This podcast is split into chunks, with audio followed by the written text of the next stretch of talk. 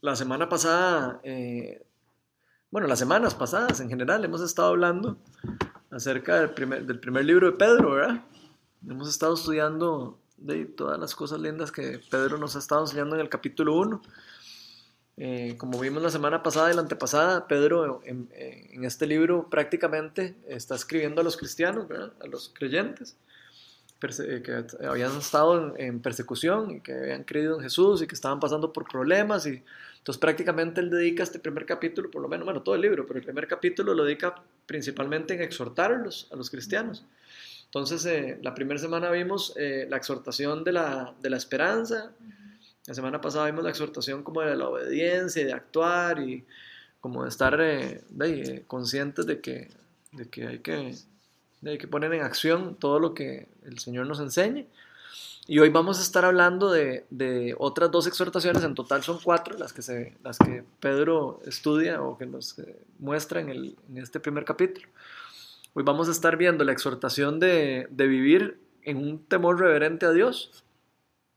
Y en la otra exhortación que vamos a ver es la de vivir amándonos de corazón los unos a los otros. Entonces eh, me gustó pegarlo porque la Biblia habla como de que hay eh, dos, dos fuerzas que nos hacen acercarnos a Dios. Una es el temor y otra es el amor.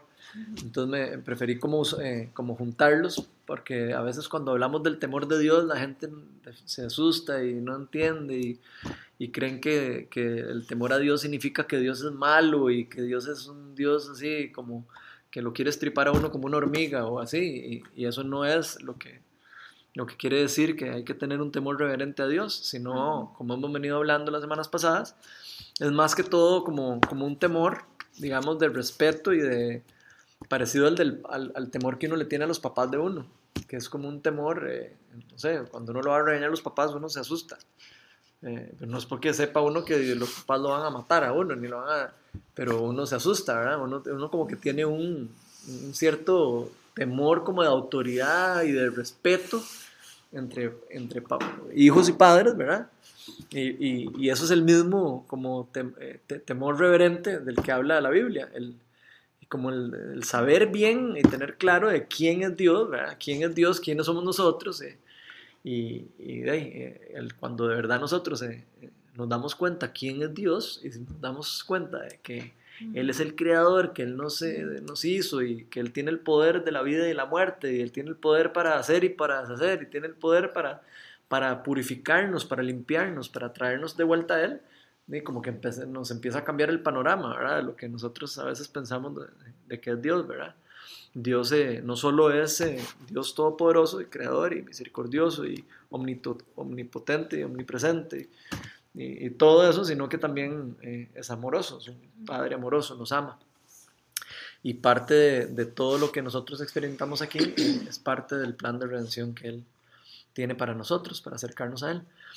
Ahora, como vamos a empezar a tocar un poco estos temas, eh, de un poco del temor y eso, me, siempre me gusta como otra vez recordarles a quién está escrito el libro, porque uh -huh. cuando eh, es muy bonito agarrar la Biblia, abrir el, la Biblia y ver un versículo y decir, ah, es que Dios hay que tenerle miedo. Eh, y, y, uno no está leyendo el contexto, no está leyendo ni, ni qué, qué, es lo que está pasando. No, entonces, la Biblia, no sé, hay que leerla en contexto.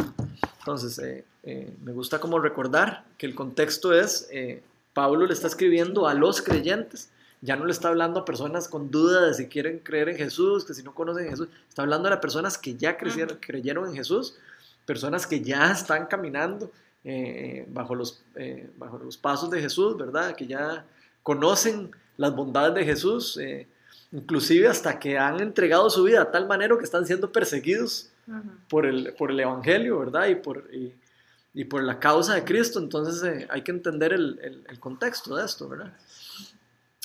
Eh, hoy vamos a estar en Primera Pedro eh, desde el 17 hasta el 25, entonces eh, no sé si alguno lo quiere leer. ¿El capítulo? Capítulo 1, desde el 17 al 25. ¿Quieres ¿Mm? ¿Quieres No, no, gracias. ¿Lo quieres leer? Vamos a ver, eso soy medio léxico. Así que... no importa, madre.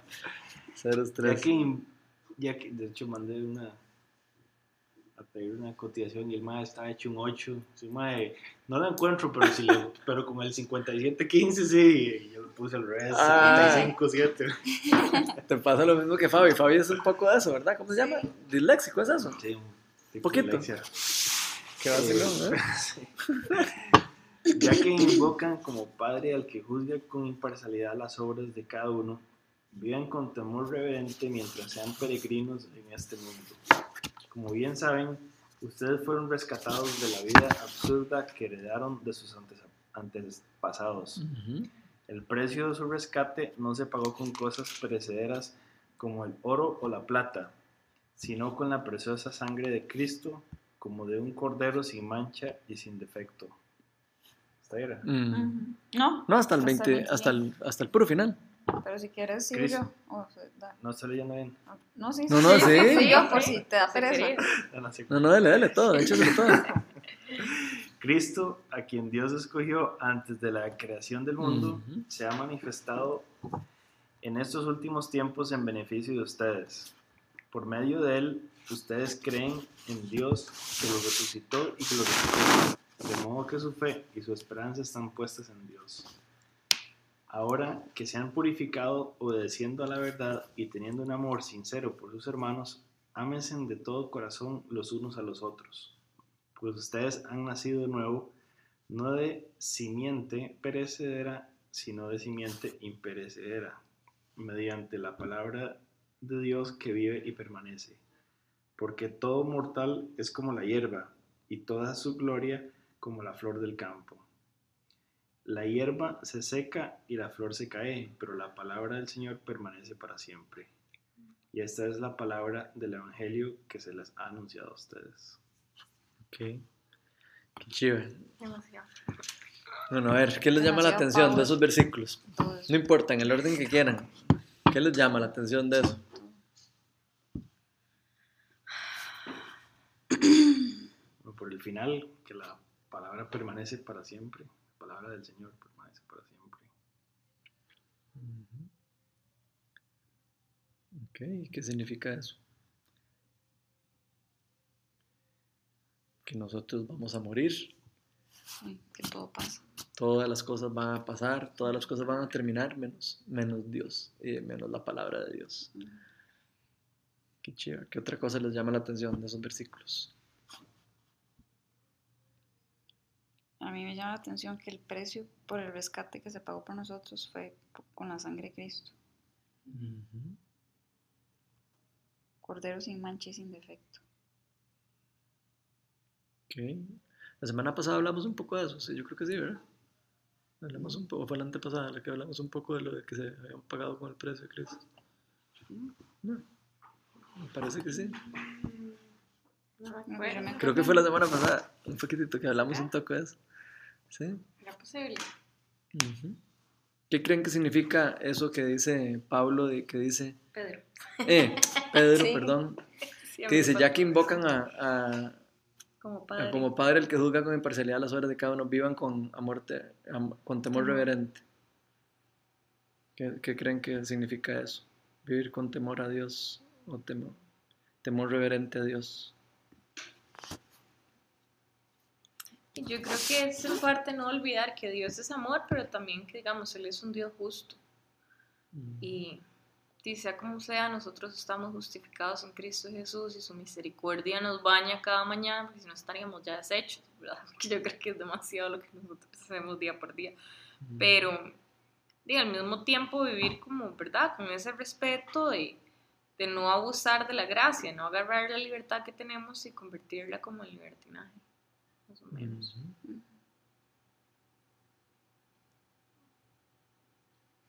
Es que yo creo que, digamos, confor- digamos, vivan con un temor reverente mientras sean peregrinos en este mundo, pero es que más abajo viene diciendo el por qué, digamos, por qué nos lleva a vivir con ese temor reverente, porque Él nos, nos salvó, ¿verdad? Que no pagó por, por nosotros, digamos, no con cosas perecederas, digamos, ni con el oro ni con la plata, como si nosotros podríamos hacer por alguien que él lo pagó con algo que nadie podría hacerlo, ¿verdad? Que ni yo por mi hermana, ni, no, o sea, es algo, ¿verdad? Y es súper difícil. Y después dice, ¿Por qué crees que Pablo usa esa comparación? ¿Por qué creen que Pablo usa Pedro. ese- esa, esa Pedro. metáfora? Eh, Pedro, perdón. Esa, esa, como esa comparación de que pagó por un precio. Que porque, él- porque creo que en esa época eran, había mucha todavía esclavitud. Ah, Exacto. ok, ok. Entonces era un ejemplo más vivido para las personas de que Ok. Dios ya nos estaba adoptando una familia y que Él Exacto. había pagado un precio que es invaluable, digamos, la sangre de su hijo.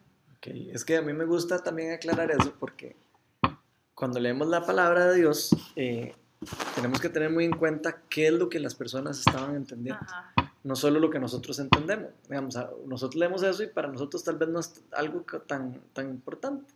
¿Por qué? Porque nosotros no vivimos en esclavitud, no tenemos Sí, esclavos, no, tenemos sabemos, que pagar por nadie, no tenemos que pagar por el precio de alguien, entonces no, no, no entendemos. A veces leemos esas cosas y decimos, ah, sí, ve, qué bonito, y, y, y lo quiere uno como pasar, y no. Eh, La palabra de Dios hay que, hay que escudriñ- escudriñarla, digamos, hay que ver por qué es que Pablo usa eso. Cada palabra que, que el Espíritu Santo le, le pone a, a los escritores y a, los, a las personas que escribieron la Biblia, tienen razón. Todas y cada una de las palabras que están puestas ahí tienen un motivo especial. Y siempre cuando no sabemos hay que preguntar, hay como que investigar. Eh, entonces, ¿por qué creen? eh, eh, bueno, era, era como costumbre en, en esa época de, que, de tener esclavos. Y, a- y habían esclavos que se podían liberar por medio de un precio.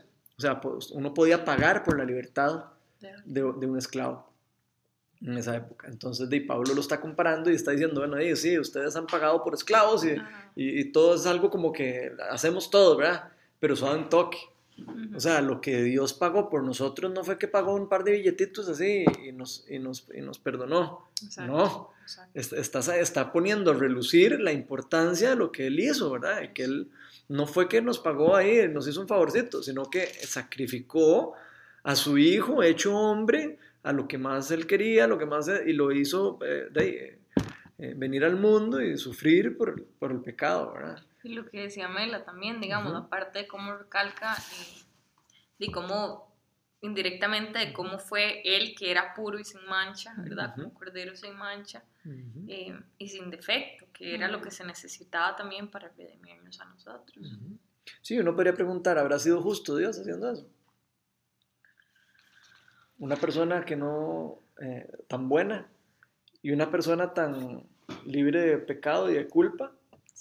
Chido Eh, que dice la palabra es que Jesús Eh, entregó hago su la pregunta, sea, Uno, uno podría decir, "Pi, pero ¿cómo? ¿Por qué? Pero la palabra de Dios dice que Dios es justo Sí, y que no, todo y- lo que Él hace es justo. sí, Que se hizo justicia en Jesús, Se hizo justicia en Jesús. Porque Él pagó, literalmente. Ok.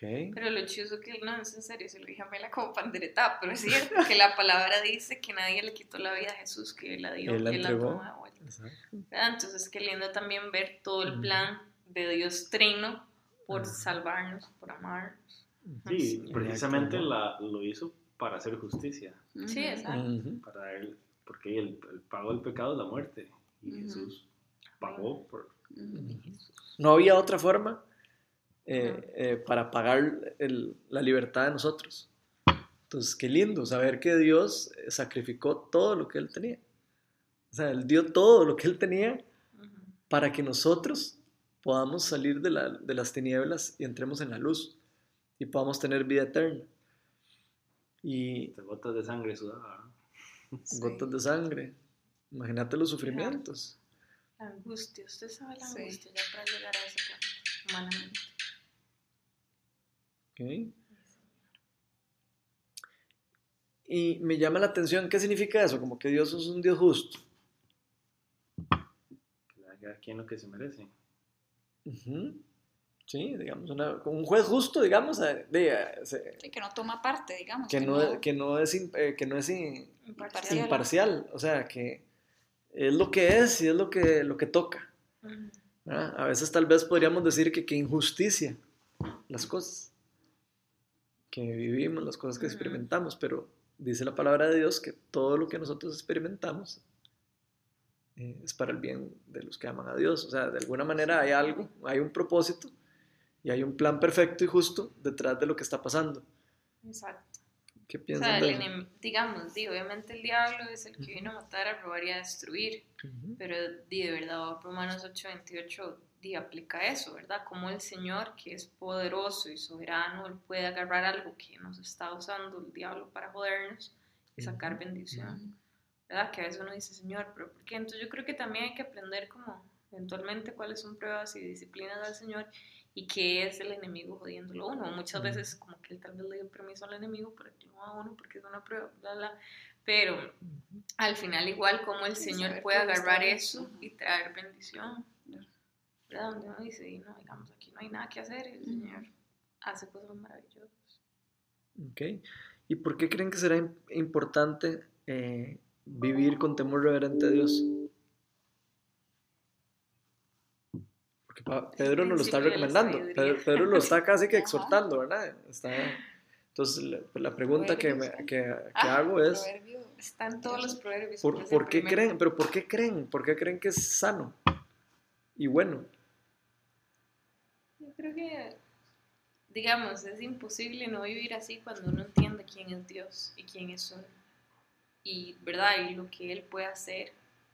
eh, le da a uno una perspectiva real, digamos, también. No sé. Y con, con un respeto que hay que ponerle, pero a la misma vez es, es, es amor, que ahorita vamos a verlo, creo. Entonces es una combinación muy bonita porque, porque sí, que lo respetamos, pero también sabemos que Él nos ama. Entonces, este, Ujú. es mantener esa relación ahí bien, bien bonita. Qué vacilón, ¿verdad? Siento yo que también tiene mucho que ver con lo que hablamos la vez pasada, que es parte de nuestro caminar en la santificación, digamos. Que cuando empezamos a obedecer y vemos que es para nuestro bien, digamos. ¿verdad? Entonces, sí, podemos o sea, sabemos que ese temor reverente es para nuestro bien, digamos, y que los que nos beneficiamos somos nosotros. Ok, ¿y ¿Cuáles son las características de una persona que tiene temor reverente a Dios? O sea, ¿cómo se Oh, Dios. describiría una persona? Y, y, y viéndolo, digamos, perdón, lo- Ujú, como ujú. viéndolo un poquito, con el ejemplo inicial que hiciste, este, con un hijo de uno, o sea, uno, bueno, ok, yo amo a mi hijo, ¿verdad? Yo lo, yo lo quiero mucho.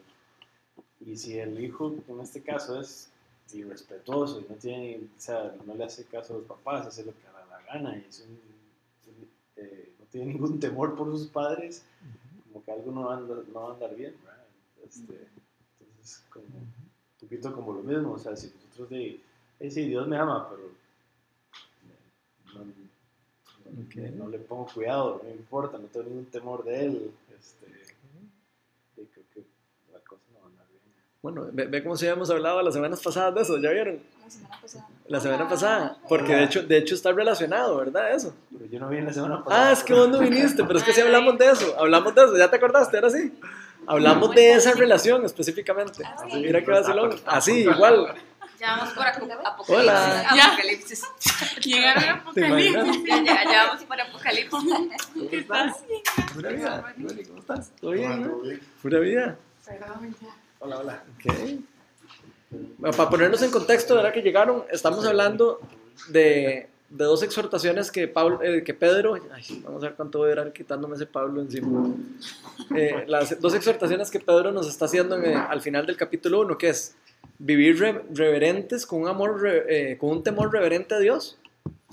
Y la otra es la, la, la de vivir, ¿cómo era? Vamos a ver.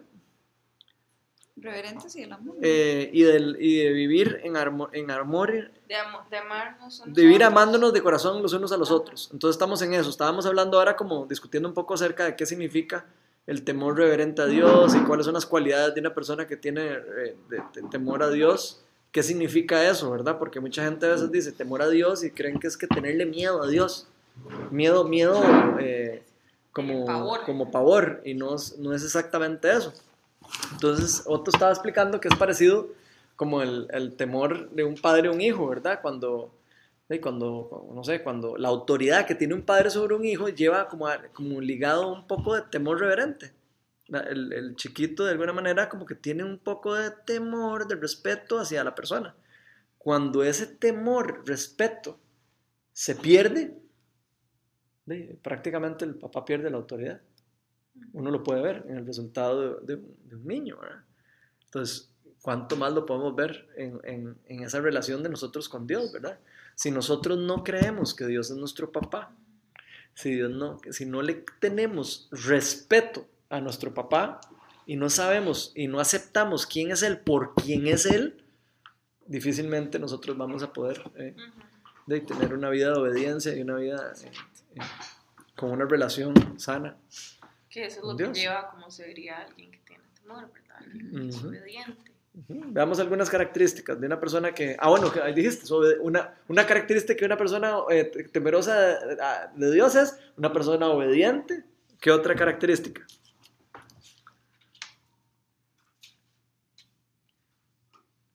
Y es que cuando uno es obediente con el Señor, yo creo que abarca un montón de cosas, ¿verdad? O sea, alguien que, porque se va a ver la sumisión, va a ser una persona que va a estar amando los unos a los otros, ¿verdad? Una persona con, con un corazón humilde, ¿verdad? No sé, un adorador. Ok, vea que chiva. Ahí Patri dijo algo lindísimo. Dijo sumisión. Cuando uno tiene temor eh, o respeto a, a alguien, uno se somete a esa persona. Siempre y cuando sea una relación de, de amor, ¿verdad? Por supuesto, obviamente. Por eso es importante de que el temor a Dios va ligado del amor a Dios también. O sea, va ligado de lo, de- de lo mismo, ¿verdad? Imagínense ¿Qué piensan de eso? Abraham, ¿verdad? Que, Ujú. pues que le piden que vaya y sacrifique a Isaac. O sea, que el temor de Dios tienen que tener.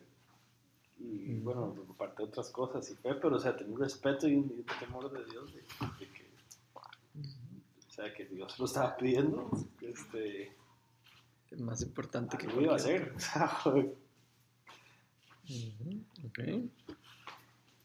Una persona que ama a Dios y que vive en, en reverencia a Dios y que es sometida a Dios, duda del juicio de Dios.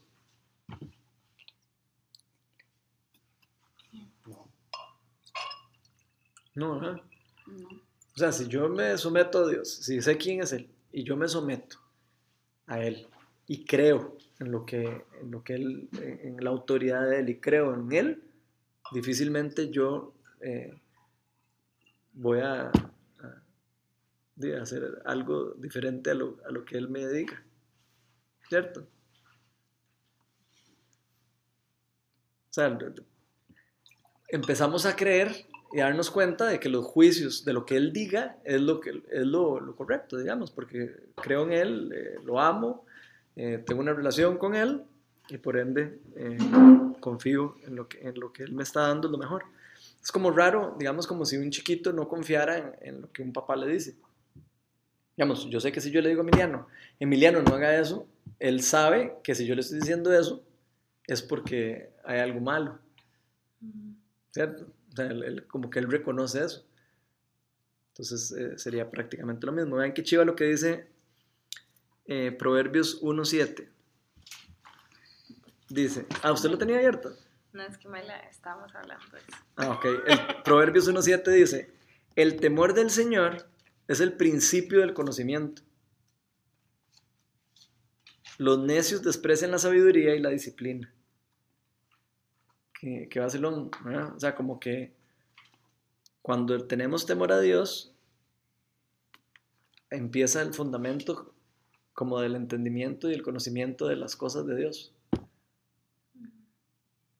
Como que eso nos da eh, conocimiento y entendimiento de, de cómo es Él, eh, etc.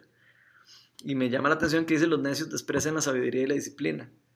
Sí, porque siento yo como que el temor lo que hace es como ponerlo uno como en como en estado de alerta, ¿verdad? O sea, como que como que algo me van a recomendar, ¿verdad? Entonces voy a estar como atenta a ver qué es lo que me van a decir, ¿verdad? Entonces empieza uno como a tratar de captar todo lo bueno, ¿verdad? Que le dicen a uno para aplicarlo. Y me imagino que el necio no. Y no escucha y no... O sea, es la terquedad, ¿verdad? Que no dice, no, eso no, yo lo hago a mi manera. Ujú. A mí me pasa con mi hijo. A veces yo le digo, no, Emiliano, no juegue más de dos horas el aparato, o el Xbox o lo que sea. Y él a veces se, lo vuelve a ver uno y dice, qué necio, ¿eh? qué mamá necio. Sí, a, veces, sí, eh, a veces creen, eh, y así somos todos. Yo le pongo el ejemplo del chiquito porque es muy fácil verlo sí. con el chiquito, pero así somos nosotros con Dios. Nosotros, qué necio, Dios. Así, así hago esto, no, es, eh, no está tan malo, no está, no está tan terrible. Y, y es parecido a eso, es parecido a lo, a lo, a cómo al chiquito le cuesta de verdad creer que lo que uno le está diciendo que no haga es por el bien de él, ¿verdad? Sí, mientras más crecen, Menos le van haciendo caso. sí, más difícil es que, o sea, ya te cuestionan mucho más. Y yo siento que eso ha pasado últimamente. O sea, ya es así como, es que déjame que te explique, yo creo que yo lo haría así porque así, ¿verdad? O sea, hasta te dan como, El como en su, ajá, como en su, Su punto de sabiduría, vista. ellos piensan que es mejor eso. Ok, entonces ahí estás diciendo algo importantísimo. Vos le diste en el clavo. Por su sabiduría. O sea, nosotros empezamos a creer, cada vez que sabemos más cosas, empezamos a creer que nuestra sabiduría es mejor que la de Dios. Y empezamos a querer caminar como nos da la gana. Y hacer lo que nos da la gana. Sí. Y es malo hacer lo que nos da la gana. Pablo, eh, eh, ese sí era Pablo, creo, el que dice, no todo es, no todo es, vos lo Todo dijiste la semana pasada. No todo me es lícito. más to- eh, Más- más No todo me conviene. Todo me es lícito, mas no todo me conviene. Ok, es parecido a eso, ¿verdad? A mí me llama la atención eh, cómo empiezan estos versículos así. El versículo empezaba que dice, ya que invocan como padre al que juzga con imparcialidad las obras de cada uno. Me llama demasiado la atención que casi que Pablo les está diciendo, de, eh, ya que ustedes dicen que Dios es su papá, en pocas palabras les está diciendo eso. Ustedes andan diciendo que Dios es su papá. Ok, entonces andan diciéndolo, entonces ¿por qué? ¿verdad? O porque lo creen. Si no, entonces ¿para qué lo andan diciendo? O sea, ¿para qué andan de la... ¿Qué? ¿Lo andan diciendo por boca, de boca para afuera? ¿O, o- o lo están diciendo porque de verdad eh, lo, lo- lo consideran así? ¿Por qué, no lo, por, qué no, ¿Por qué no lo reconocen por quién es Él? O sea, si invocamos a Dios como Padre, ¿por qué no lo reconocemos a veces por quién es Él? ¿Quién es Él? Dios. Nuestro Padre, que nos salvó. Dios grande y poderoso majestuoso y misericordioso. Justo. La Biblia dice que es el Rey. Rey de reyes y Señor de señores. Ok, Pandereta. ¿Y es cierto. Lo dice la Biblia, no lo inventé yo. A mí me encanta esa, esa, esa como equivalencia que hace la Biblia de que Dios es un rey, porque es demasiado también, para nosotros es como que nos digan, ah, sí, ok", porque nosotros nunca hemos tenido un rey.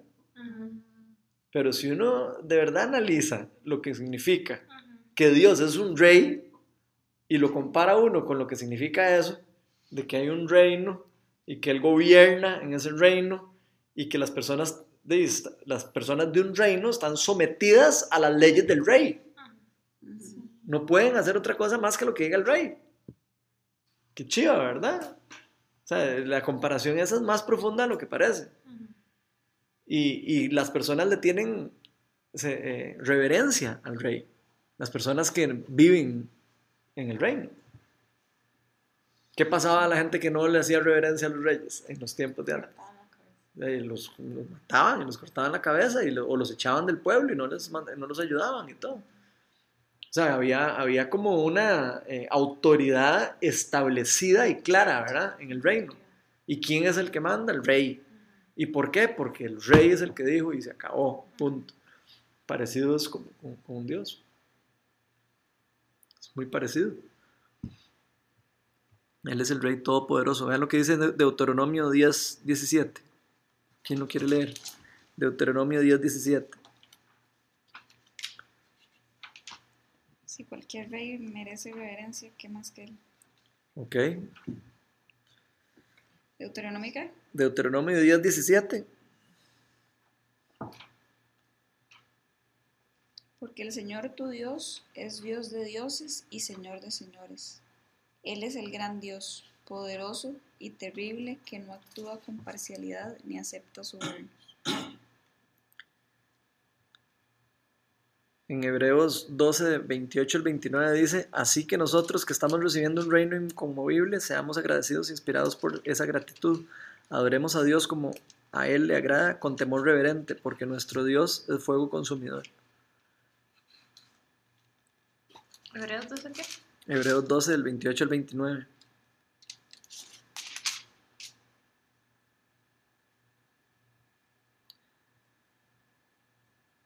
Y ese fuego consum- consumidor a qué hace referencia. Ajá. ¿Qué será ese fuego consumidor? Yo te estoy preguntando. 28 y 29. Sí, siempre me- Bueno, sí, como a qué lo comparamos. Como a qué.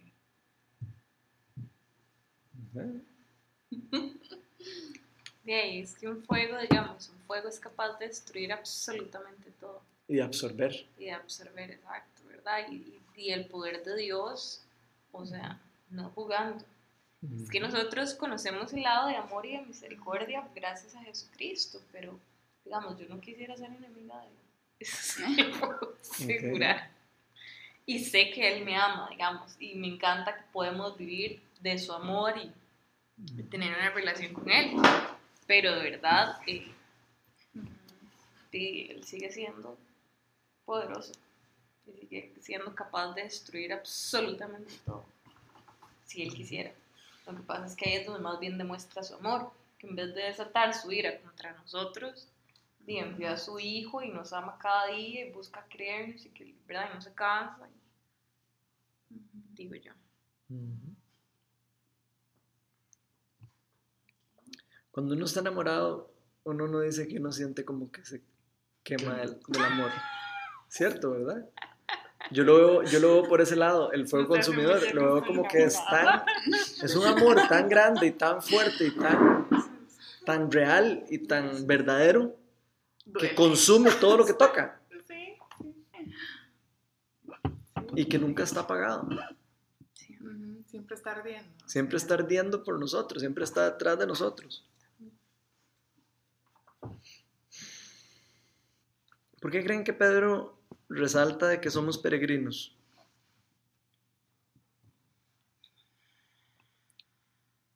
Pues estás haciendo muchas preguntas difíciles.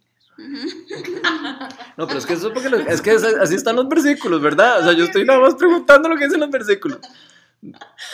El peregrino no tiene como, bueno, tal vez yo lo asocio a que no tiene un lugar fijo en donde estar, digamos, sino que Ujú. está de paso. Entonces, si la Biblia dice que estamos de paso en esta tierra, y creo que por eso, digamos, lo, lo asocia a peregrino, ¿verdad? Somos hijos del rey y por lo tanto pertenecemos al reino, ¿verdad? Exacto. Ok. Siento yo que eso es como muy importante para lo que uno, o sea, para el enfoque de nuestra vida, digamos, o sea, el saber que somos peregrinos en esta tierra, siento yo que como que lo hace uno focalizarse, ok, yo no pertenezco aquí, ¿para qué voy a, a matarme para obtenerlo del mundo?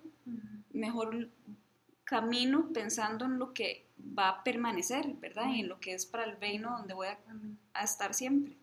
Entonces siento yo como que eso le da a uno una perspectiva como diciendo, o sea, estoy gastando el tiempo en hacer lo que se queda, mejor me enfoco en lo que, en lo que se va conmigo. En lo que permanece.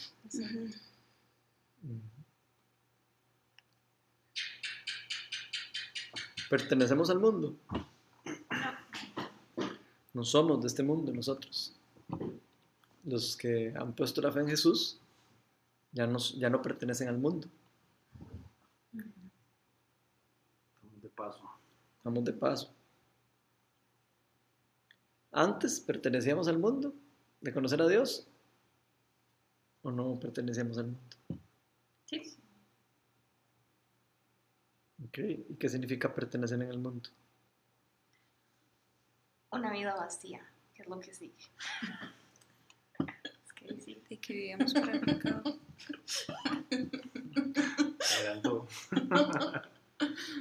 Ok. Entonces antes, antes pertenecíamos al mundo eh, nos está diciendo Pedro que Cristo nos rescató y nos redimió, ¿verdad? Lo hemos venido viendo las semanas pasadas. Nos redimió, nos sacó del mundo, nos apartó para el reino de luz. Estamos de pasada. Y, y fuimos rescatados del mundo para qué?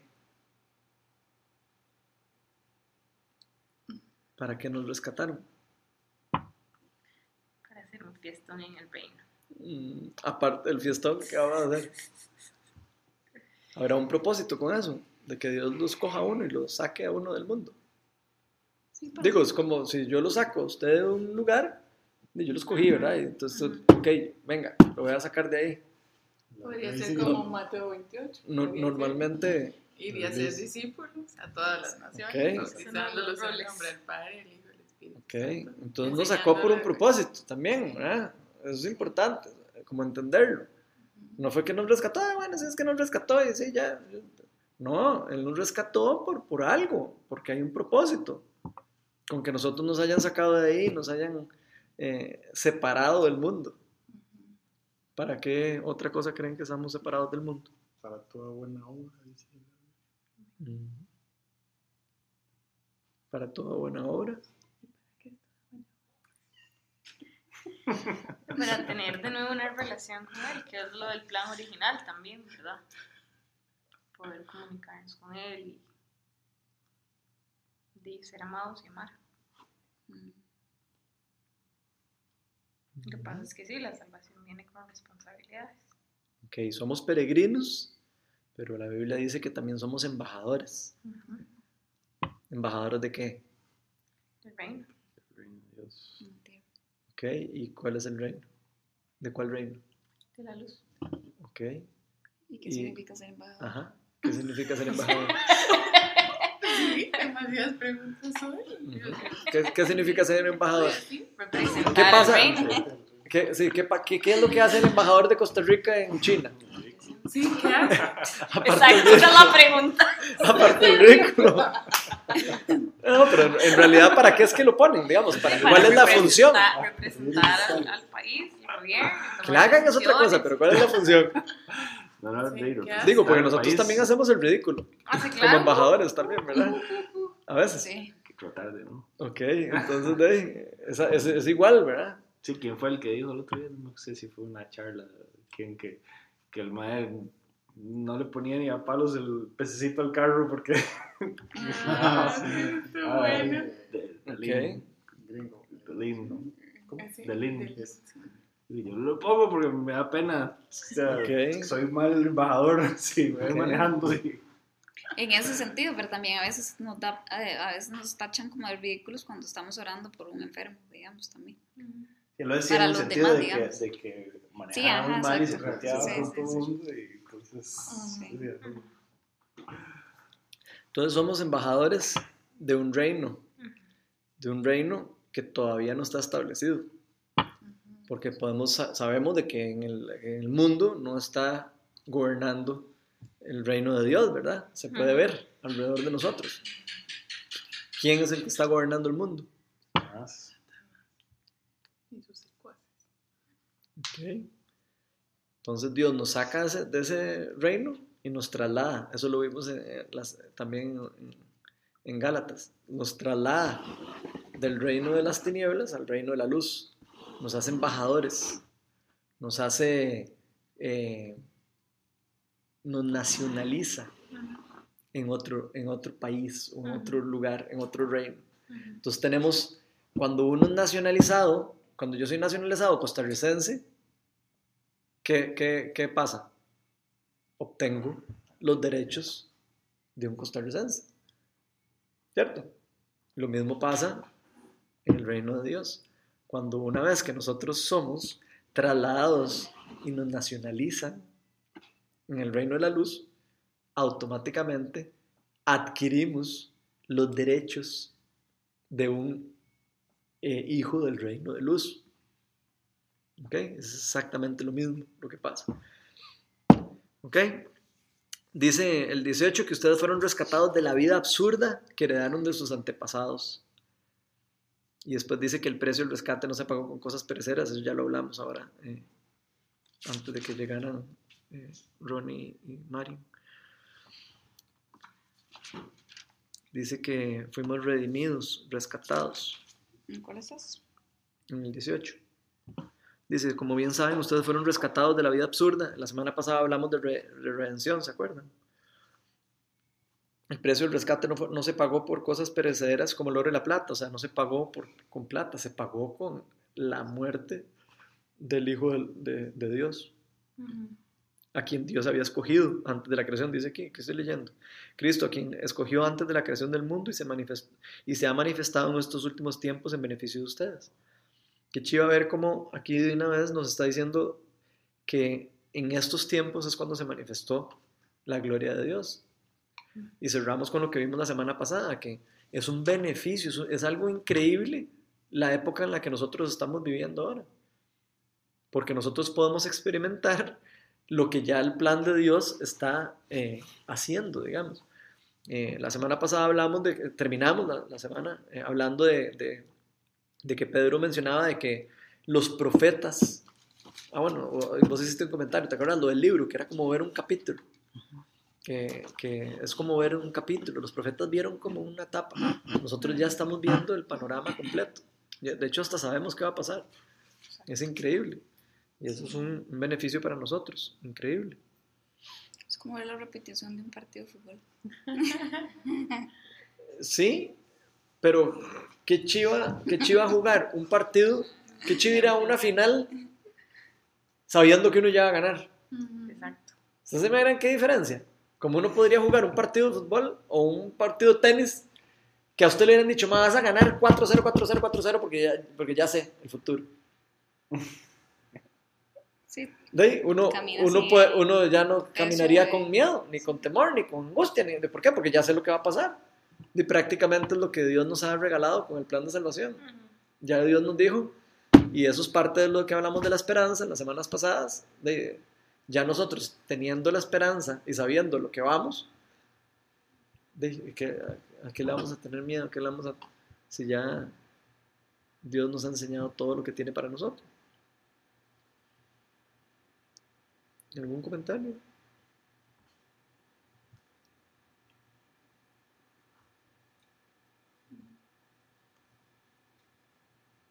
No, pues sigamos leyendo.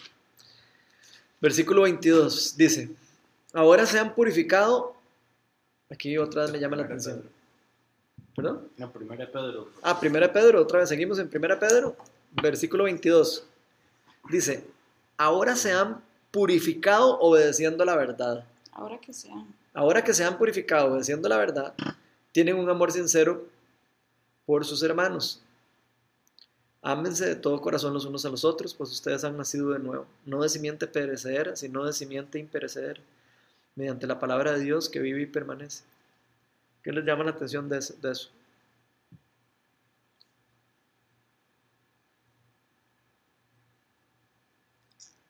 de cómo el Señor nos va purificando y a medida que nos va purificando por medio de, de obedecerle, vamos a ser capaces inclusive de reflejar mejor a- el amor del Señor, un amor sincero.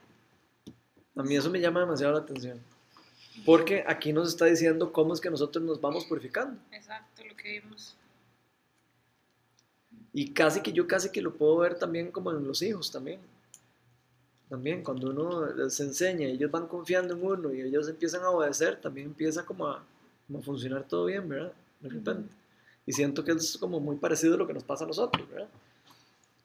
Eh, ahora Pablo aquí está asumiendo, y por eso al inicio empezamos como empezamos la introducción, ya está asumiendo que nosotros ya sabemos esto y que ya estamos purificados. Por eso le está hablando así directo. Ahora que ya se purificaron, o sea, que ya se purificaron, obedeciendo la verdad, o sea, ya le está asumiendo de que todos nosotros hemos eh, eh, tenemos ya la actitud de reverente a Dios y que ya estamos haciendo obedientes, ¿verdad? Por medio del fruto del Espíritu Santo. Y que por ende entonces tenemos un amor sincero por nuestros hermanos. Pero también dice algo de la, de la simiente, ¿verdad? Entonces, a medida que el Señor te, te cambia, ¿verdad? Y te, te rescata. Y ya tu generación, digamos, de descendencia es diferente, ¿verdad? Sobre todo cuando sos la primera generación buscando al Señor, digamos, sentís como que ese cambio es bastante fuerte, ¿verdad? Porque ya tus hijos eh, son diferentes porque son educados en la palabra, son instruidos en la palabra, eh, ¿verdad? Les enseñas fe desde pequeñitos, entonces, eh, y, y, uno lo aprendió más a golpe, uno lo aprendió más, ¿verdad? Por aquí, por allá, entonces ha sido un poco más difícil, pero ya a partir de ese momento, el Señor, como dice, ¿verdad? Bendecirá a N generaciones hacia adelante, entonces... Mil generaciones. ¿Verdad? Entonces lo, lo, lo, lo miras bien en tus hijos, ¿verdad? Porque si les enseñas, ellos van a hacer lo que les enseñas, ¿verdad? Los instruís y el Señor hace el resto, ¿verdad?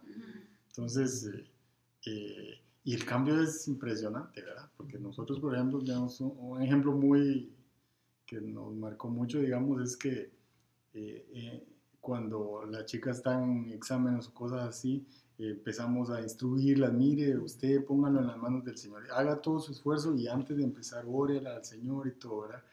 Y, en una de esas, eh, Camila fue Valentina la que, la que iba a hacer algo, dijo, ya vengo, y se fue al corredor y, y, se fue a orar, ¿verdad? Ah, no, era algo porque algo no se le quedaba y estaba como súper, es que ellas... Como bloqueadas. Perfeccionistas. Son perfeccionistas y las dos siempre son al primer lugar de su clase, entonces es como una competencia entre ellas, la presión de mil libras.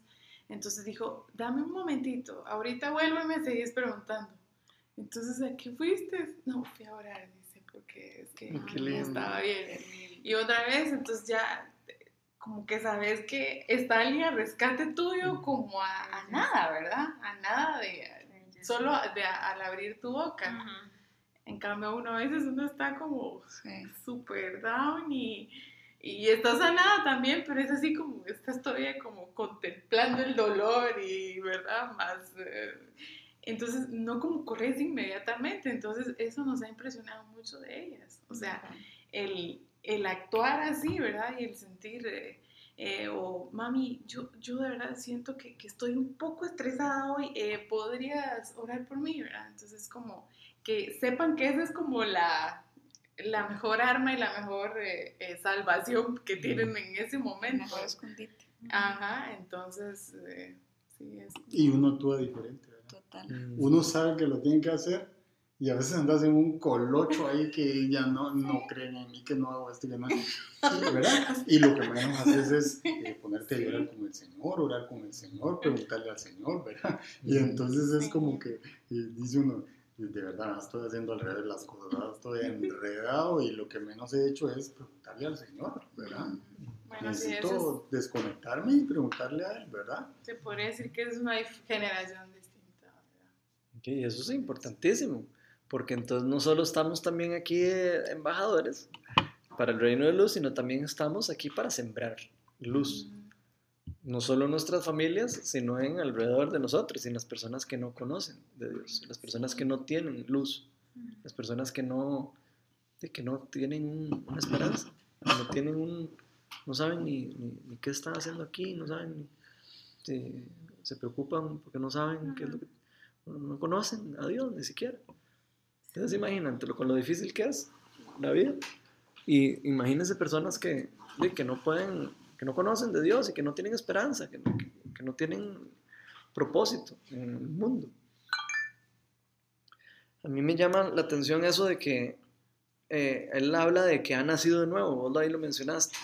El Pablo, eh, Pedro, perdón, eh, dice, pues ustedes han nacido de nuevo y dice, no de simiente perecedera. O sea, no es que nacieron de nuevo pues, de, de- de un humano, no, no es, no es algo humano, es algo espiritual, es algo más grande de lo que ustedes eh, creen, digamos, o lo que ustedes se lo pueden imaginar. Ustedes eh, tuvieron un renacimiento espiritual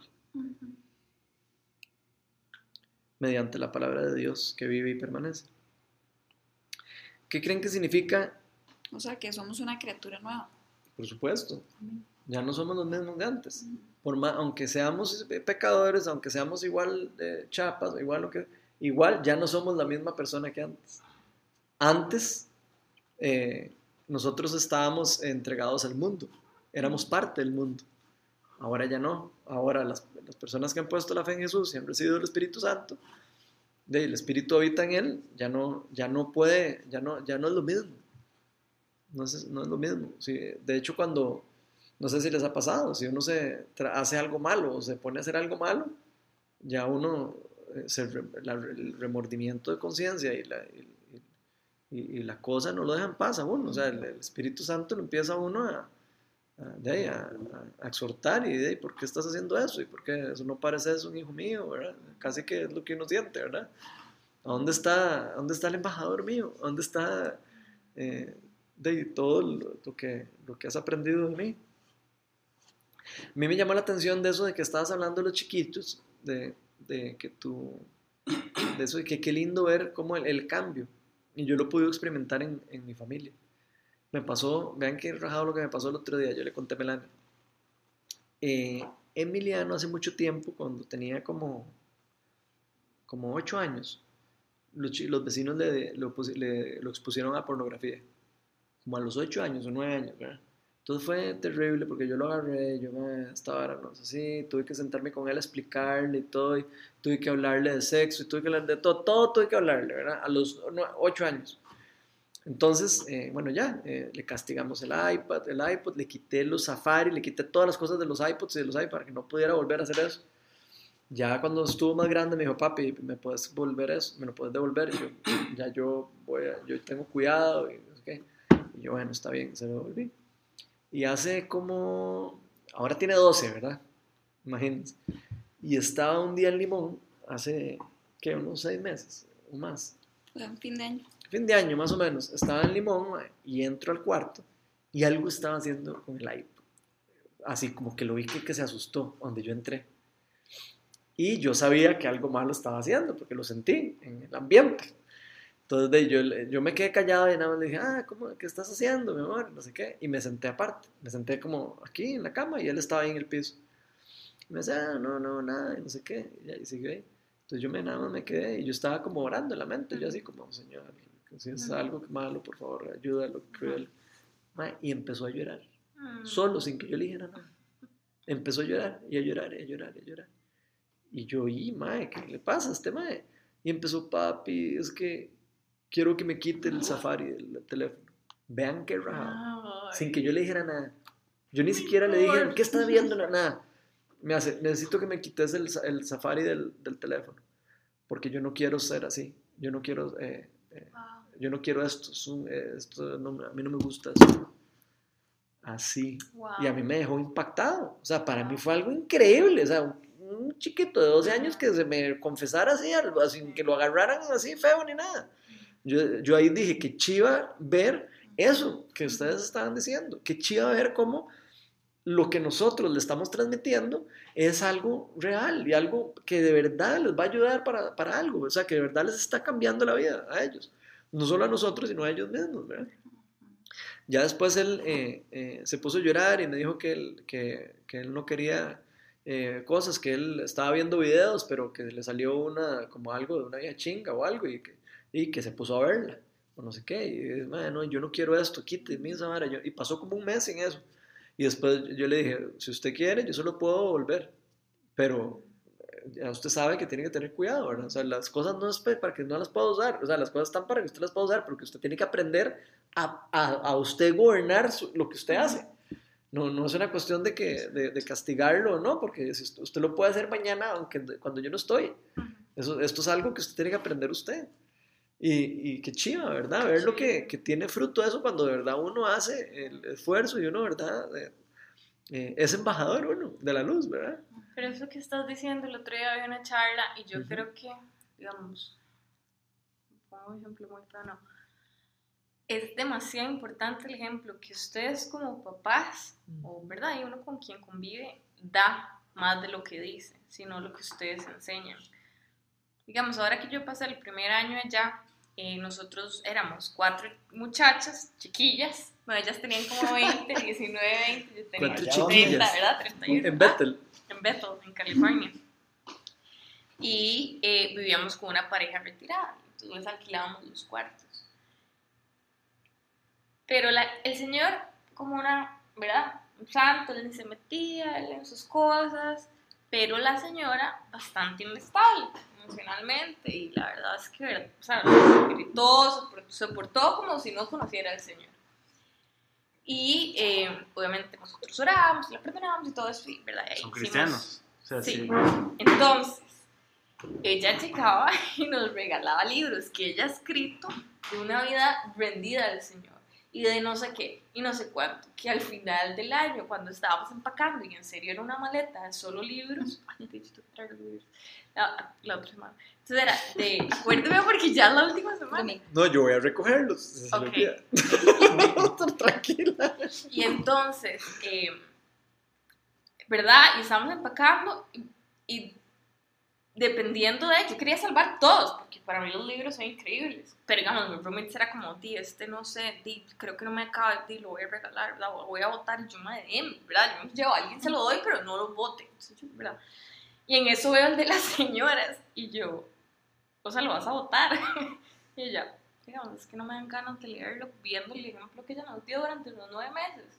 Digamos, ese libro para mí estaba vacío y yo, qué fuerte. Digamos, yo no lo voté por respeto, porque aunque ella no se dé cuenta, ¿verdad? Ya para mí es un nivel más de respeto, pero tienen razón, digamos, son libros que, que si ella no predicó lo Sí, que... con el ejemplo. Exacto. Entonces, qué Qué importante como ustedes, ¿verdad? Con lo que le enseñan a sus hijos, porque estaba oyendo una charla de uno de los adoradores de allá, que es de Jeremy Riddle, que es buenísimo. Y él decía, es que, digamos, yo me acuerdo de estar chiquitito y que mi papá tenía un devocional más bien demasiado duro desde las 4 de la mañana y que todas esas cosas al final de una u otra manera lo impactaron a él, ¿verdad? Porque es como ese respeto de que lo que vos crees realmente está en vos, ¿verdad? Porque todas tus acciones reflejan lo que vos estás creyendo. Entonces, sí, de, de- de cómo predicar con el ejemplo ayuda mucho, definitivamente. No ayuda mucho, es que Es, se predica con el ejemplo. Es. O sea, si uno no predica con el ejemplo, es- son palabras de la boca para afuera, nada más. Y que, que chiva y que retador para nosotros, ¿verdad? Porque de, a todos nos cuesta. Mentira que todos somos así como perfectos, ¿verdad? Como hablamos la semana pasada. No estamos ni cerca de estar perfe- cerca del, del perfecto, ¿verdad? Pero es vacilón porque de hecho ahora que me acuerdo yo di con la U y cuando comencé a ver que Dios en serio sanaba y todo, ¿verdad? Yo comencé y lloraba por la gente en la U y yo mis compañeros, lo de la cabeza, venga, lloro por usted, ¿verdad? Yo como la más, venga, yo quiero que el Señor le sane. Ya después aprendí a respetar más a la gente, ¿verdad? Y como a tener más sabiduría. Pero digo, uno de verdad quiere hacerlo, quiere expandir el reino y es la verdad que uno conoce. Pero yo nunca consideré que yo era buena como evangelista, como hablarle, con esta facilidad de soltarle a usted el evangelio y la verdad del Señor, ¿verdad? Entonces, yo no. Pero un día el Señor prestó todo para que dos de mis amigas más cercanas comenzáramos a hablar de algo, porque ellas me dijeron algo de mi pareja o mi futuro. Yo les dije, no, es que vamos, yo ya sé más o menos lo que Dios tiene para mí. Y ellas, ¿cómo? ¿Verdad? ¿Qué es eso? Y yo, "Y sí, digamos, di- Dios puede hacerlo, ¿verdad? Yo creo en el Señor. Entonces comenzamos a hablar hasta tal punto que la que yo creí que menos estaba interesada era la que más interesada y más conocía, bla, bla, y la otra más bien no. Y después, una tarde, eh, llegó como al día siguiente llorando y me decía, Patrinito, quiero por mí, ya, digamos, vamos, tú me la llevé al carro, comenzamos a hablar. Y, ¿verdad? Y, y fue como darme cuenta, porque yo le decía, algo le dije yo como, es que eso pasa mucho, como, ¿verdad? Como, ¿por qué me buscas a mí? No sé qué, y fue como, digamos, es que usted lo vive. Digamos, yo la he visto usted, yo el ejemplo que usted me da, la fe que usted tiene, cómo usted afronta las cosas, cómo usted afronta los exámenes. ¿me? Son cosas de que al final yo, sin darme cuenta, Dios me enseñó que de verdad las obras de uno evangelizan más que si uno baile. Qué lindo poder hablar de la palabra, eso es igual de importante. Pero aun cuando uno no se está dando cuenta, hay gente que siempre lo está viendo a uno. Mm. Sí, Siempre hay ojos que lo están viendo a uno. sí. Es que Me causado toda la paranoia. Voy a tener que orar por eso, ya los, ya los asusté. No, pero sí, en serio. Entonces, qué lindo de verdad vivir con esa vida de integridad a conciencia, sabiendo que igual puede ser que aquí nadie me esté viendo, pero el Señor me está viendo y, y es parte del proceso de obediencia. Qué lindo, qué lindo como ver eso de que nos purificamos obedeciendo la verdad. Sí. Eso, digamos, viendo el ejemplo de Emiliano, digamos, que Sí. a mí me enseñó él. Sea, yo veo qué lindo, él está guardándose, él está obedeciendo para purificarse, porque él quiere, él- una cuestión que le nace a él, ¿verdad? Del obviamente por medio del Espíritu Santo, pero, pero qué lindo ver cómo él reconoce eso, cómo él lo reconoció y dijo, ok, yo no, yo quiero ser puro, yo no quiero esta cochinada. Y qué chiva que nosotros pudiéramos de verdad verlo eso en el día a día, el, todo lo que hacemos, o sea, que todo lo que hacemos, que todo el esfuerzo y tal, a veces es para, de- para purificarnos a nosotros y para Ujú. ayudarnos a ser cada día mejor. ¿Me ibas a decir algo? Ya se te olvidó. Sí, es que cambié el Ok, tema, sorry. No, no, que, que en esta misma línea, o sea, que, bueno, por lo dijiste, o sea, que, que pedir al Espíritu Santo, porque a veces y, o sea, la, la obediencia es difícil. Ah, sí, Entonces, a veces no. siempre. Bueno, algunos temas para uno es difícil, para otros Sí, exacto, de acuerdo sí, de las sí, debilidades sí, de cada sí. uno. Pero qué importante sea porque te dice, a veces, no, ahí está viendo aquí, voy a hacer tal vara o voy a decir tal cosa. Y, y sí, realmente no importa, o sea, si alguien, o sea, puede ser que importe, pero o sea, realmente lo que importa es lo de uno con el Señor y la misma conciencia y el corazón de uno, de si, si a, dónde, a dónde está. Ujú. Igual el Señor de todo lo ve. Sí. Además de que todo lo ve. Algunas personas, digamos, o algunos cristianos no le dan mucha importancia a la parte de la santificación. Eh, muchas personas, digamos, no, no lo ven como importante, le dan más importancia a la salvación que a la, sal- que a la santificación. ¿Qué opinan de eso? Sean santos como yo soy santos. Eso lo vimos la semana pasada. Eso fue la semana pasada. Sí, sean santos porque sí, eso fue lo que hablamos la semana pasada, específicamente. Qué chido, ¿verdad? Ujú. Irán de la mano. Sí, completamente. Deberían. Es que la santificación hace que uno espiritualmente vaya creciendo cada día más, ¿verdad? Y además de que empieza uno a experimentar el reino de Dios mientras uno está aquí en la tierra. O sea, entre más uno obedece y más va, un- de- va experimentando el reino de Dios en la tierra. Y cada vez va apareciendo más a Jesús. Exacto. Es como entrar en una casa, digamos, que, que te abren la puerta, ¿verdad? Entonces, la salvación es como la puerta del reino. Ujú. Entras, pero bueno, ahora, ¿cuántos cuartos tiene el reino, verdad? Ajá. Eso te lo da la santificación. Entonces, Ah, hasta qué que vos querés llegar al cuarto principal, porque ahí seguramente que hay más cosas buenas, Ok, ¿verdad? qué Entonces, chida esa comparación. eh, ¿verdad? Eh, vos, por ejemplo, recibís tus visitas y, y bueno, hasta la sala, ¿verdad? ¿Me explico? O sea, normalmente la gente que vos conoces poco, digamos, o que no tienes mucha confianza, eh, eh, en la sala es normal. Pero si llega un tu hermano o alguien con más confianza, ¿verdad? Y va a tu cuarto o al cuarto de tus hijos, eh, digamos, entonces eh, es un poco parecido, ¿verdad? La salvación y nos dan la llave del reino y sabemos que el Señor pagó el precio por nuestra salvación, pero la santificación, digamos, es lo que nos permite conocer más de lo que ese reino tiene. Y accesarlo con más facilidad y con más confianza, y eso es lo que el Espíritu Santo es lo que te va, ¿verdad? Eh, enseñando en el camino, ¿verdad? Eh, se irá perfeccionando el amor en la santificación. Sí. Digo, porque aquí nos dice eh, Pedro que ya que recibieron esto, ok, entonces empieza, ya tienen el poder para amar y, y entonces nos motiva a amar. Es que siento yo que al, al irnos purificando, siento yo que es que nos vamos dando cuenta del propósito que tenemos aquí y de que no vivimos para, para lo que yo quiera, sino venimos a servir. Entonces ese amor, ¿verdad? Ese amor que, que, que vimos en Jesús darnos a nosotros, el que Él vino a servirnos y que vino a morir por nosotros, eso es lo que nos enseña a que no venimos para, para mi bienestar, sino que venimos para el del que está a la par. Que era uno de los ejemplos que hablábamos cuando Hans estaba acá. ¿verdad? De cómo ustedes como papás es el ejemplo más lindo también de aprender a, inclusive amar sin esperar algo de vuelta, por lo que dice Mela, ¿verdad? También ese proceso de santificación y lo que estamos viendo, de cómo es también un morir a nosotros mismos Ujú. y, y dejar que sea Cristo formado en nosotros, entonces comienza a fluir más natural, ya no es un amor, ¿verdad? Al mundo que depende de si amanecemos de buenas o de malas.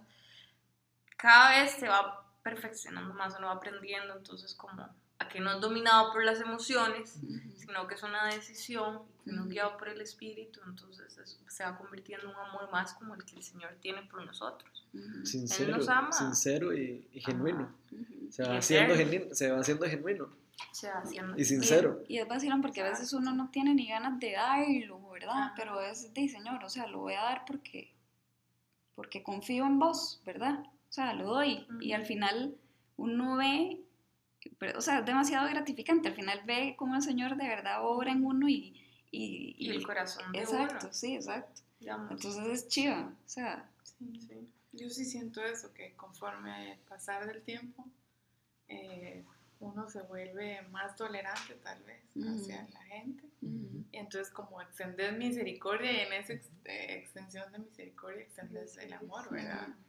O sea, tal vez uno se vuelve más... Y yo sí siento que eso sí me, me, me ha pasado. O sea, bueno, no tengo mucha paciencia con Ronnie, pero con los demás. Cuando, cuando hablamos de la licuadora. ¿Sí le dieron la licuadora? Ah, bueno, porque ya estábamos aquí todos. La La batidora. Eh,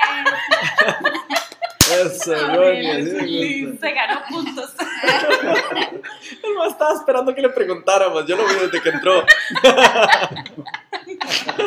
Qué compromiso si no. eh. Ronnie. Qué chido ver cómo, cómo Jesús nunca quiso nada a cambio. Sí. Y qué lindo poder de verdad nosotros darnos cuenta que nosotros para amar a otra persona no tenemos que necesitar algo de vuelta. O sea, para amarlo de verdad.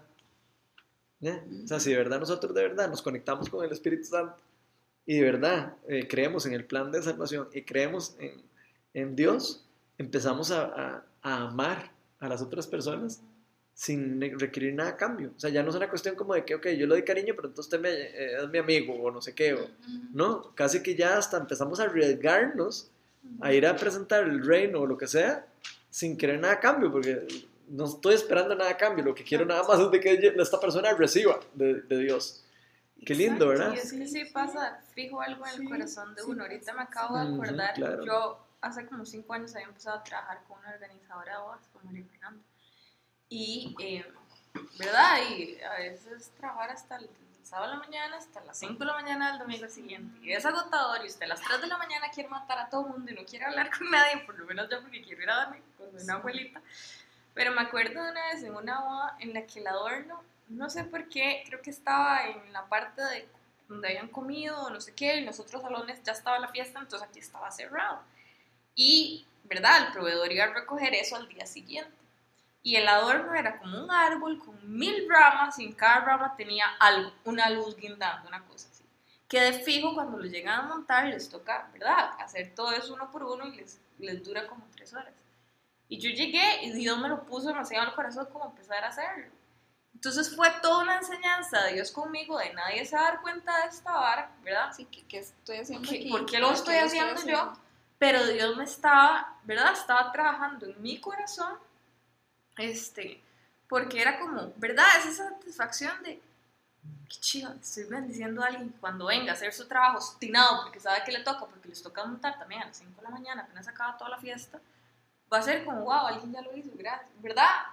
Era hasta una manera de amar a alguien que uno no conoce.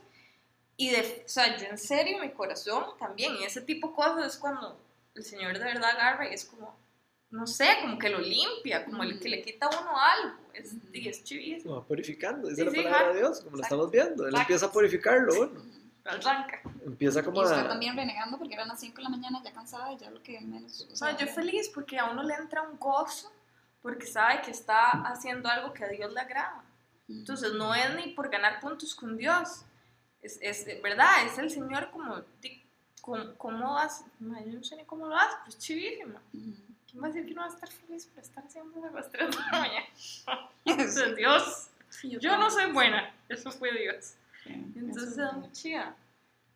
Otra cosa que me, que me llama la atención eso de como de que obedeciendo uno se purifica y eso, es en el sentido de que entre más lo vamos haciendo, más lo vamos disfrutando Sí. y más vamos entendiendo el por qué lo hacemos. Es increíble. Si uno no lo hace eh, con, con prioridad, o sea, si uno no de verdad lo ac- activa eso y lo hace, difícilmente le, se va a uno como, eh, no sé, como que va uno agarrando el corazón de Dios cuando conforme lo va haciendo. Sí, Porque por eso, uno lo al va principio descubriendo. empieza como que uno no al lo principio quiere hacer, empieza uno pero tal al vez con menos ganas porque uno Ajá, no conoce exacto. tanto, ¿verdad? Pero conforme pero uno va final conociendo, es lo que y termina, uno uno va hace viendo cómo Dios wow. se empieza a mover y cómo Dios empieza a, a de verdad a hacer cosas y todo, empezamos a verlo, y empezamos entonces a creer más, y la fe incrementa, y empieza a- es todo un... eh, que le permite a Dios chido. ser parte de eso. O sea, que, Y que Dios lo si- permitió. Si hubieras tenido otra actitud, no, Exacto, no me pierdo esa bendición. yo. Exacto. Sí. De lo que hablabas antes acerca de darle la espalda a Dios, ¿verdad? Con esas cosas. Eh, está en Juan, cuando dice muchos de sus discípulos lo abandonaron a Jesús. Y dice, al escucharlo, muchos de sus discípulos exclamaron, esta enseñanza es muy difícil, ¿quién podrá aceptarla, verdad? O sea, así como definitivamente. Y Jesús muy consciente de lo que sus discípulos murmuraban por lo que había dicho, les reprochó, ¿verdad? Esto les causa tropiezo. O sea, era la palabra de vida. Eh, los versículos anteriores Ujú. decía, el que venga a mí no tendrá sed jamás, yo soy el pan de vida, ¿verdad? La palabra. Y él dijo, o sea, ¿cómo va a ser eso, verdad? Todos murmuraban y diciendo así como, eso está demasiado, ¿verdad? Y, y yo creo que nosotros también, ¿verdad? Le terminamos dando la espalda a, a Jesús, porque también muchas veces reprochamos, es que qué difícil es llegarle al nivel que Él quiere para mí, ¿verdad? O cuestiones así. Y entonces dice, ¿qué tal si sirven al Hijo del Hombre? ¿Qué tal si, si vieran al Hijo del Hombre subir a donde antes estaba? El Espíritu da vida, la carne no vale para nada. Las palabras que les he hablado son espíritu y son vida. Sin embargo, hay algunos de ustedes que no creen, ¿verdad? Lo que él decía. Y termina diciendo acá el versículo que lo abandonaron muchos, le dieron la espalda y que nada más los doce lo siguieron. Entonces, ¿A dónde iremos? Le, le dicen los discípulos en ese pasaje. Jesús se acaba de hablar diciendo que el que no bebe mi sangre, el que no, entonces los, todos dijeron, hijo de puña, que la cosa está rara. Eh, Que vacilón, ¿verdad? O sea, no entendían lo que estaba hablando él, pero que yo siento que a veces nosotros tampoco entendemos. Nos pasa eso, que no entendemos lo que Dios nos está queriendo enseñar y lo que nos está enseñando con cosas. Y, y lo rechazamos por el simple hecho de que no entendemos lo que, Exacto. lo que Él nos quiere enseñar y lo que nos quiere dar. Pero, pero cuando sabemos, cuando creemos que Dios es Dios, cuando sabemos que Dios es la autoridad, cuando sabemos que Dios es justo, cuando empezamos a, a- a- a- reconocerlo o a descubrirlo, como decíamos en la, en la semana pasada, que decía como que uno empieza a descubrirlo, la cosa empieza a cambiar, porque entonces ya uno empieza a hacerlo porque, por convicción, por amor y por casi que como por tener el privilegio de, ok, sí, yo quiero ayudar con esto, porque es tan lindo, o sea, es tan lindo lo que estás haciendo y yo quiero ser parte de eso. ¿Algún comentario? A mí me llama la atención con este ejemplo que Patri dio, porque a veces uno dice, Señor, ¿y, y qué, qué hago, verdad, para vos? Y uno, no sé, siempre tiene como algo grande en mente. O sea, no sé cómo. Pero junto a todos los vecinos y predico, Exacto, ¿no? y, y creen lo que les voy a decir. Exacto. Me disparo aquí una oración y todos son sanos. Exacto. Qué lindo eso, ¿verdad?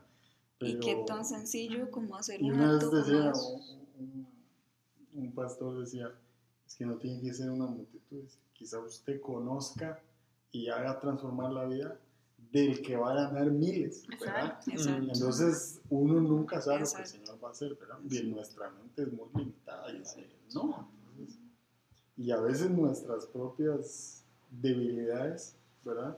nos hacen limitar el poder del Señor para que algo suceda. En eso. Entonces, eh, eso nos pasa, que uno, digamos, dice, híjole, yo quisiera poner la mano y se sanó, ¿verdad? O sea, todo luz, Sí, ya se sanó. O sea, no quisiera ver esa manifestación, digamos, del poder del Señor, pero, pero, pero digamos, eh, el Señor por supuesto que lo quiere hacer, pero eh, depende de, de- de tu caminar con Él y de la voluntad de Él para que suceda, ¿verdad?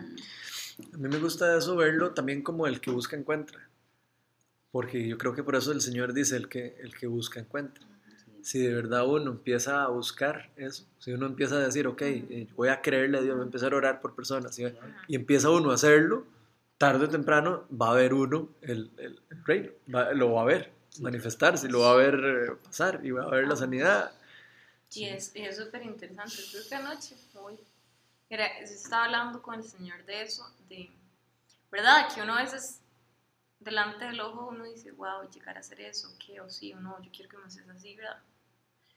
Eh, y es como, digo, vos tenés todo el potencial de ser la CEO de una compañía, pero él quiere que empieces desde abajo. Exacto. ¿Por qué? Porque va a pasar Sí, igual, no, eh, me estaba leyendo un libro muy bueno, que va a pasar igual, digamos, que David versus Saúl. Sabemos el resultado de un Saúl que le dieron la promesa y se lo dieron en bandeja de plata, Mm. pero su carácter no fue formado. Mm. Versus a un David que le dieron su promesa, pero pasó un proceso Mm. bastante largo y de mucha formación. Pero entonces la promesa de Dios se iba a cumplir, pero el carácter de David ahora no iba a flaquear de la manera en que Saúl flaqueó igual falló. Pero la, la diferencia inclusive de, de su fallar fue diferente hacia el Señor. Entonces, como, eh, ¿verdad? Lo que vos decís es, es empezar poco a poco, va, va a dictarse de acuerdo a nuestra historia con Dios. ¿verdad? Porque hay Sí. mucha gente, hay mucha gente que cree en la impartición de manos, que es que Ronald tiene, no sé, digamos que un, no sé, tiene un don demasiado para, ¿verdad? El Señor lo usa para sanar gente.